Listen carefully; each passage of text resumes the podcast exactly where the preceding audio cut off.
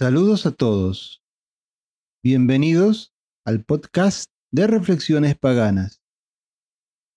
En este episodio, el número 3, vamos a abordar una de las características fundamentales de toda corriente pagana, que es la inmanencia, en contraposición a la trascendencia, que es el enfoque que suelen abordar las religiones abrámicas y en parte las religiones dármicas. Luego de la introducción, comenzamos.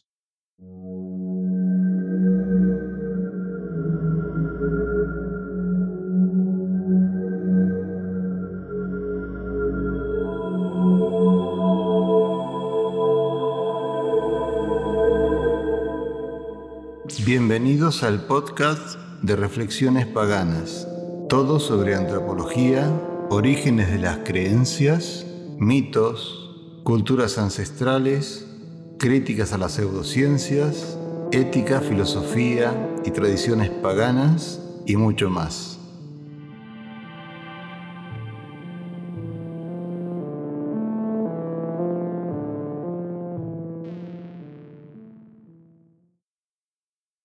La inmanencia es tal vez la característica más distintiva y más en común de todas las tradiciones paganas.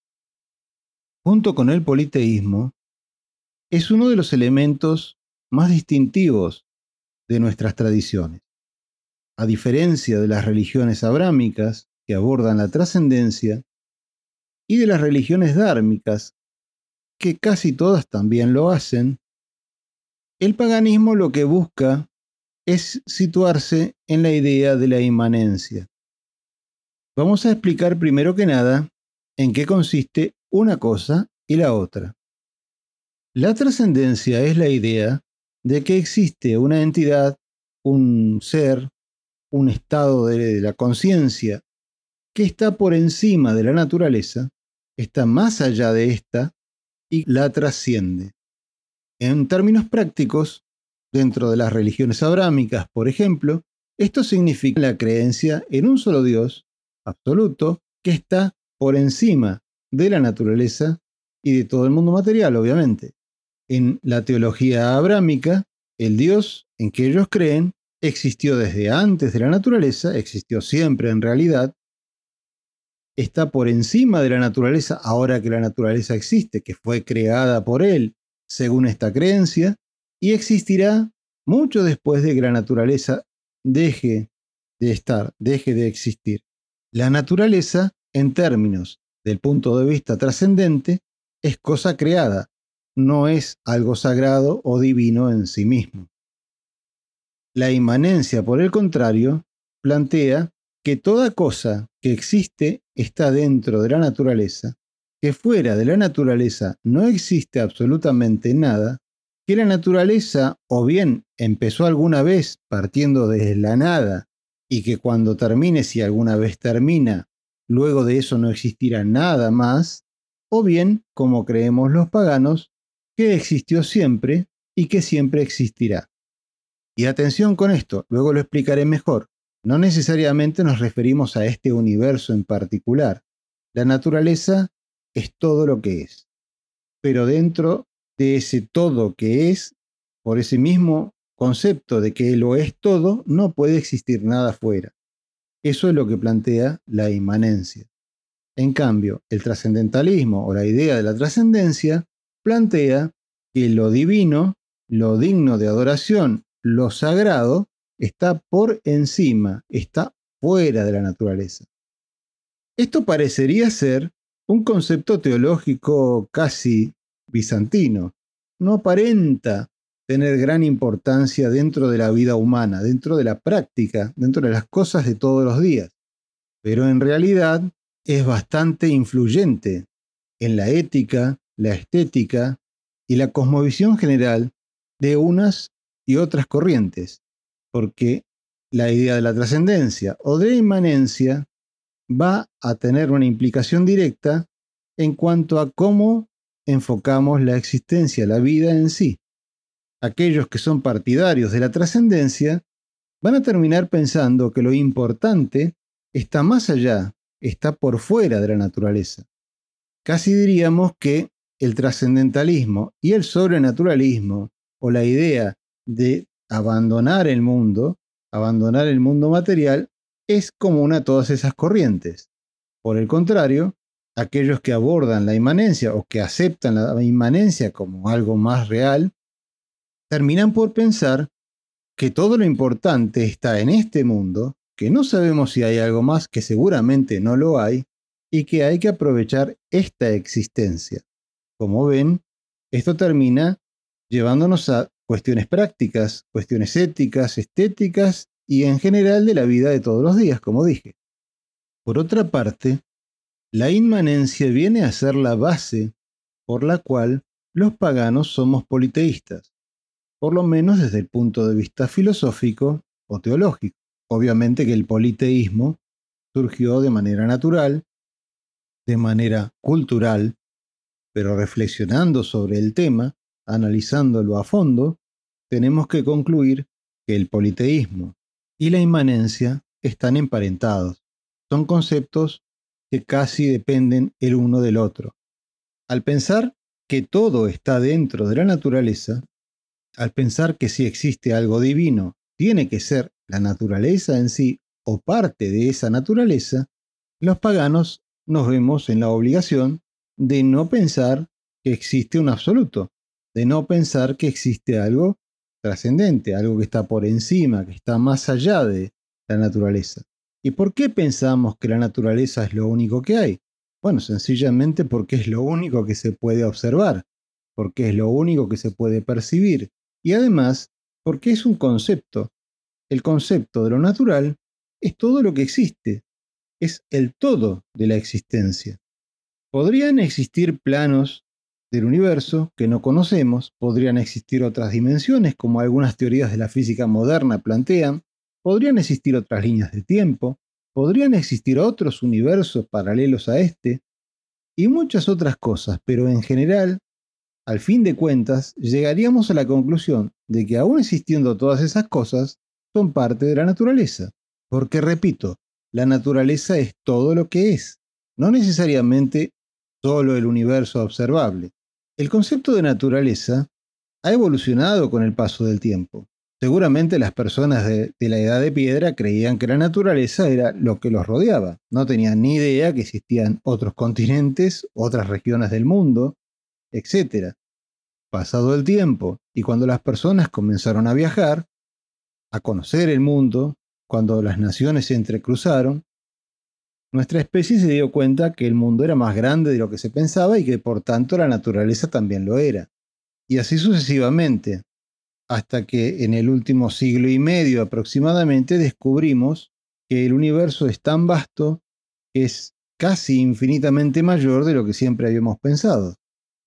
Sin embargo, no importa lo vasto que sea, si existe algo más, como pueden ser otros universos u otros planos, también estarán dentro de la naturaleza. La naturaleza, por definición, por lo menos para nosotros los paganos, es todo lo que es es el todo del cosmos. Es la suma de todas las cosas que existieron, existen, existirán y o que pueden existir. En una sola palabra, lo es todo. Por lo tanto, fuera de ese todo no hay nada. Y por lo tanto, todo lo que tenga que existir va a estar dentro de esa naturaleza. A renglón seguido llegamos a la conclusión de que si existe lo divino, está dentro de esa naturaleza. Por el contrario, las religiones abrámicas y casi todas las religiones dármicas plantean que lo divino, lo sagrado, lo absoluto, o por ejemplo, como dicen los budistas, lo permanente, lo que no es temporal, lo que no es transitorio, está fuera de lo natural. Por eso, por ejemplo, en el budismo existe el concepto de Maya, o la ilusión, y por tanto el budismo desprecia a la naturaleza, desprecia al mundo material, de una manera diferente de lo que lo hace, por ejemplo, el cristianismo, que considera el mundo material pecaminoso o dañino. El budismo más bien lo considera un elemento que entorpece la búsqueda de la iluminación. Pero para el caso termina siendo lo mismo, porque ambas religiones, una salvífica, abrámica, y la otra dármica, terminan por rechazar a la naturaleza y tratan de vivir enfocados en una vida posterior o en un estado ulterior de la existencia que es algo totalmente ajeno a la vida que llevamos aquí en el mundo material. Para los abrámicos y para otras creencias de corte trascendentalista, es bastante fácil pensar en un monoteísmo, en un absoluto, en una cosa única, en una unidad que está por fuera de la naturaleza, justamente, debido a que todo aquello que se percibe como más allá tiende a pensarse en una cosa indiferenciada, única, sin características distintivas o por lo menos que tenga una parte distinta de la otra, como si fuera algo homogéneo, algo que está impregnándolo todo. Pero en el caso de los partidarios de la inmanencia, siempre vamos a observar que todo está dentro de la naturaleza y no es para nada homogénea, no es para nada simple, y sí es muy plural, y sí es muy diversa, entonces, por lo general, vamos a llegar a la conclusión de que si existen dioses, que si existen seres metafísicos, vamos a decirlo así, tienen que ser muchos. Tienen que ser tan diversos como diversas son las fuerzas de la naturaleza, como diversas son las formas y las cosas que componen a esa naturaleza. Porque en última instancia, prácticamente toda tradición politeísta, prácticamente toda tradición pagana, lo que adora son a las fuerzas de la naturaleza o bien a los principios importantes, significativos o arquetípicos de la vida humana y de la vida en general. En el primer caso sería, por ejemplo, los cuerpos celestes, el Sol, la Luna, la Tierra, el océano, las montañas, el viento, el agua, etc. Y en el segundo caso serían cosas un poco más abstractas, un poco más atinentes a nuestra especie o a la vida en general, como pueden ser la vida o la muerte, la guerra, la paz, la justicia. Pero en cualquier caso, estamos hablando de elementos distintivos, separados del resto de las cosas del universo. Por eso somos politeístas. Porque no adoramos a algo que esté presente en todo, sino a cada cosa en particular, por lo menos las cosas importantes, obviamente. En el caso de las religiones trascendentalistas, piensan que lo importante está afuera, es una sola cosa. Lógicamente tampoco el monoteísmo nació a partir de esta cuestión filosófica. El monoteísmo nació como una religión tribal distintiva del pueblo de Israel, hace aproximadamente 2600 años. Pero en todo caso, reflexionando filosóficamente, tenemos que llegar a esa conclusión. Si una persona adhiere al trascendentalismo, tiene que terminar por pensar que existe una unidad, un absoluto o un Dios único por lo menos. Y normalmente, si adhiere a la inmanencia, va a terminar pensando que lo que sea que rige la naturaleza, si es que la rige algo, es múltiple, es diverso. Como diverso es todo en la naturaleza y en el universo que observamos. Seguramente algunas personas pueden presentar la objeción de decir que ¿por qué no adoramos a la naturaleza en conjunto?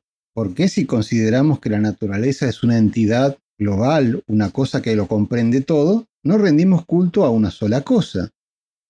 Bueno, en realidad lo que ocurre es que no pensamos que la naturaleza sea una entidad sino más bien un conjunto, el conjunto de todas las cosas existentes.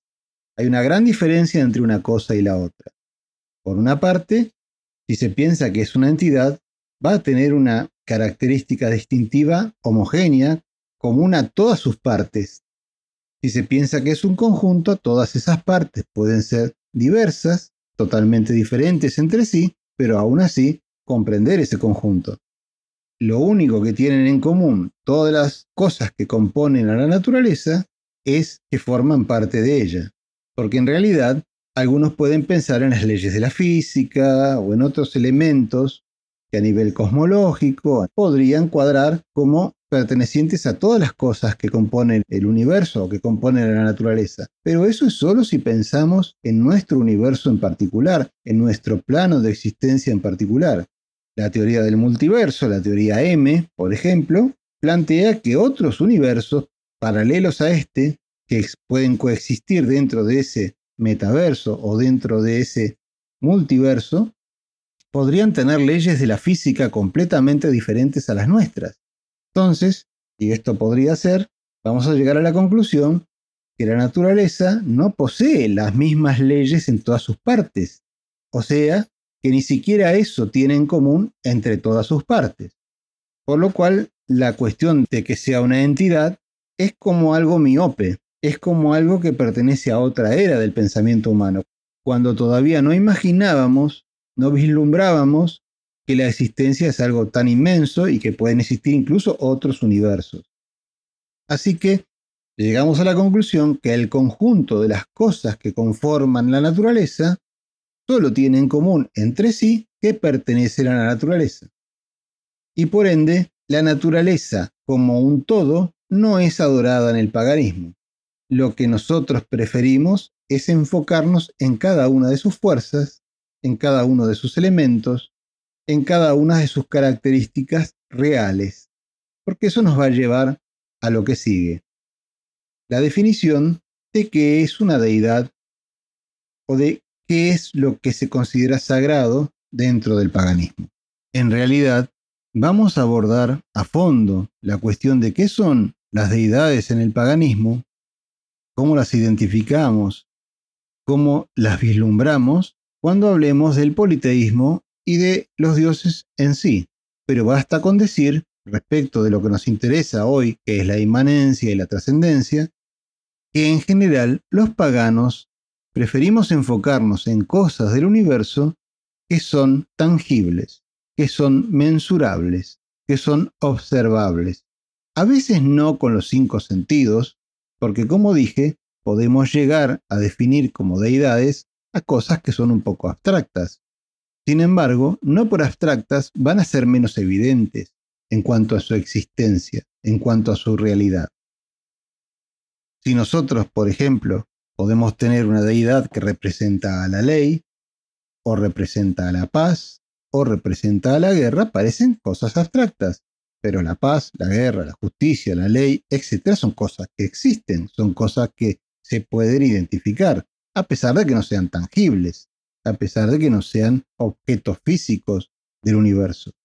Pero en general, los paganos vamos a elegir rendir culto, considerar sagrados o cualquier enfoque que se le quiera dar a ese respecto a cosas que son mensurables, que son evidentes, fuerzas de la naturaleza o principios importantes de la vida humana o de la vida en general.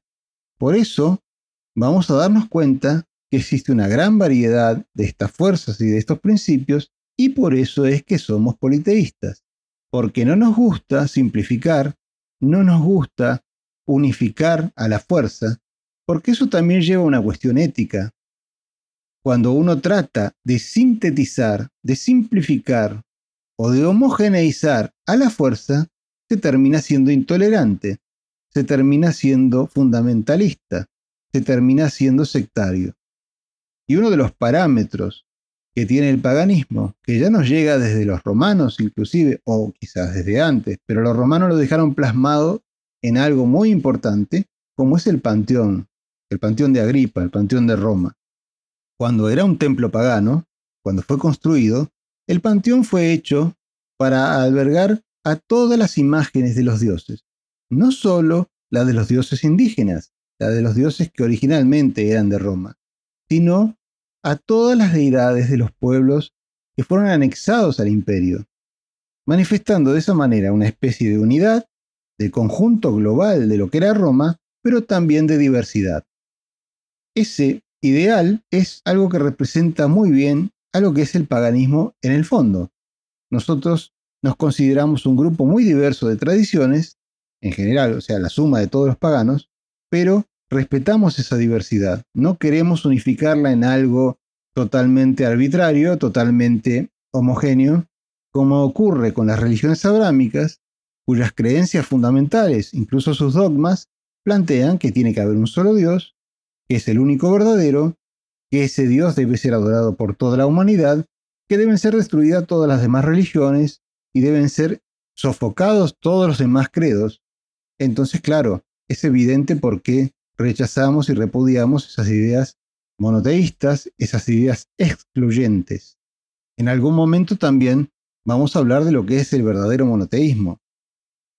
El monoteísmo es no solo la creencia de que existe un solo Dios, sino además la concepción de que ese Dios debe ser adorado y que deben ser prohibidas, destruidas o execradas todas las demás religiones, que no solo ese Dios es el verdadero, sino que las demás religiones no tienen derecho a existir.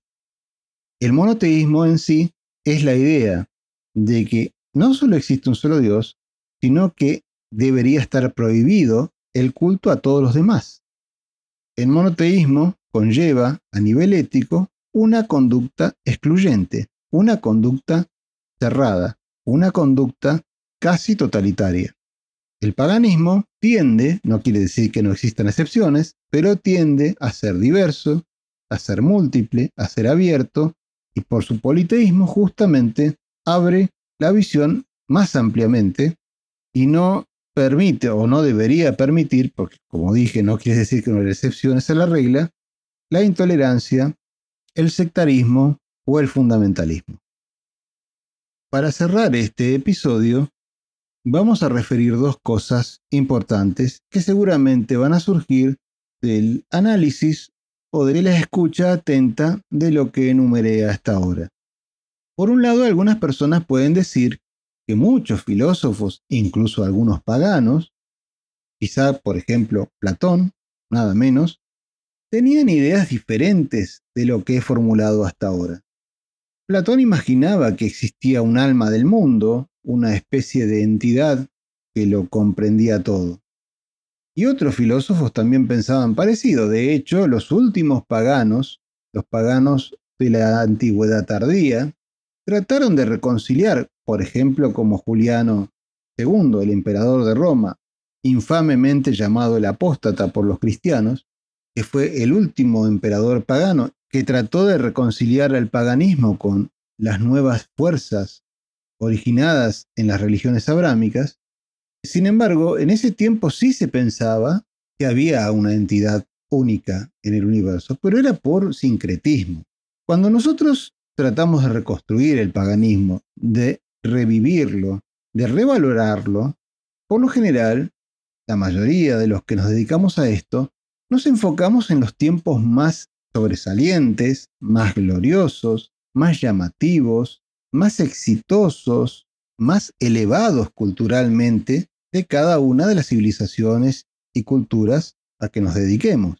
Por ejemplo, podríamos decir, si uno piensa en Grecia, quizás se va a enfocar o en Micenas, o en la época del siglo de oro de Atenas, o quizás en el auge del imperio de Alejandro, del imperio helénico. Si uno piensa en Roma, probablemente prefiera enfocarse en las creencias, la espiritualidad que existía en el mejor momento de la República Romana, que fue quizás el momento de mayor esplendor y grandeza de Roma. Si uno quiere ver el antiguo Egipto, probablemente se va a enfocar en el imperio antiguo, en sus momentos de esplendor, o en el imperio nuevo, en la época, por ejemplo, de los Ramsés, o quizás un poco antes, en la época de Tutmosis III, o de los grandes faraones de la dinastía XVIII.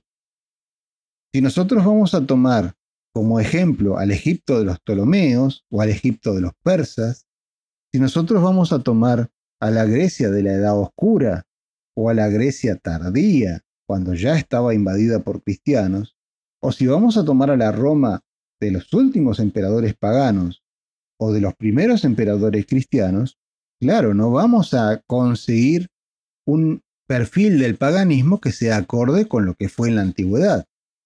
Y vamos a medio inventarnos un nuevo paganismo, porque vamos a tomar quizá lo más conocido porque sí, ocurre que por lo general la última expresión de una cultura, de una religión, de una civilización suele ser lo que más perdura, porque esos datos por ahí quedan grabados en, monumentos o quedan escritos en libros que no se destruyen o que se conservan, etc. Y las cosas de otro tiempo, quizá de mucho mayor esplendor, se pierden o se eclipsan por lo más reciente. Eso pasa en mucho de lo que se estudia del paganismo antiguo. Hay muchos que se seducen por las formas muy tardías y olvidan las formas básicas, primarias e importantes de las antiguas civilizaciones. Entonces puede ocurrir que para algunos estas versiones tardías, sincréticas, sean los más importantes, o sean las versiones del paganismo que quieren salvar, que quieren rescatar. Si es así, obviamente los principios que estoy enumerando en esta serie de episodios quizá no les cuadren, porque estos principios eran los que primaban, eran los que se tomaban en cuenta en los momentos de auge, en los momentos en donde cada una de esas tradiciones paganas, vamos a decirlo así, era químicamente pura, sin mezcla con ideas foráneas, sin mezcla con ideas tardías o quizás con cosas exógenas, con elementos que venían de otro tipo de religiones y que en realidad no se correspondían con el paganismo, pero por haber sido la antigüedad tardía un periodo donde hubo bastante globalización, se daban. Bueno, esa es la primera cosa que quiero aclarar. Por supuesto, para los que optamos por el paganismo reconstruccionista, no nos va a interesar reconstruir justamente esos episodios desafortunados o esas épocas tristes y poco ilustradas del paganismo, sino las épocas de auge, las épocas de mayor gloria. En cuanto a lo otro que se puede decir a este respecto es que el paganismo no tiene dogmas, una vieja muletilla que se suele usar. El paganismo no tiene dogmas, el paganismo es muy abierto, es un término que puede cubrir un montón de cosas y por ende no se puede establecer qué está dentro y qué está fuera del mismo. Ante esto tengo poco que decir. Los que piensan así, por supuesto, siempre van a pensar así y no van a entender que hoy en día este concepto de lo que es pagano se ha formulado, se ha, se ha sistematizado de alguna manera y comprende orgánicamente a un grupo de creencias y de tradiciones.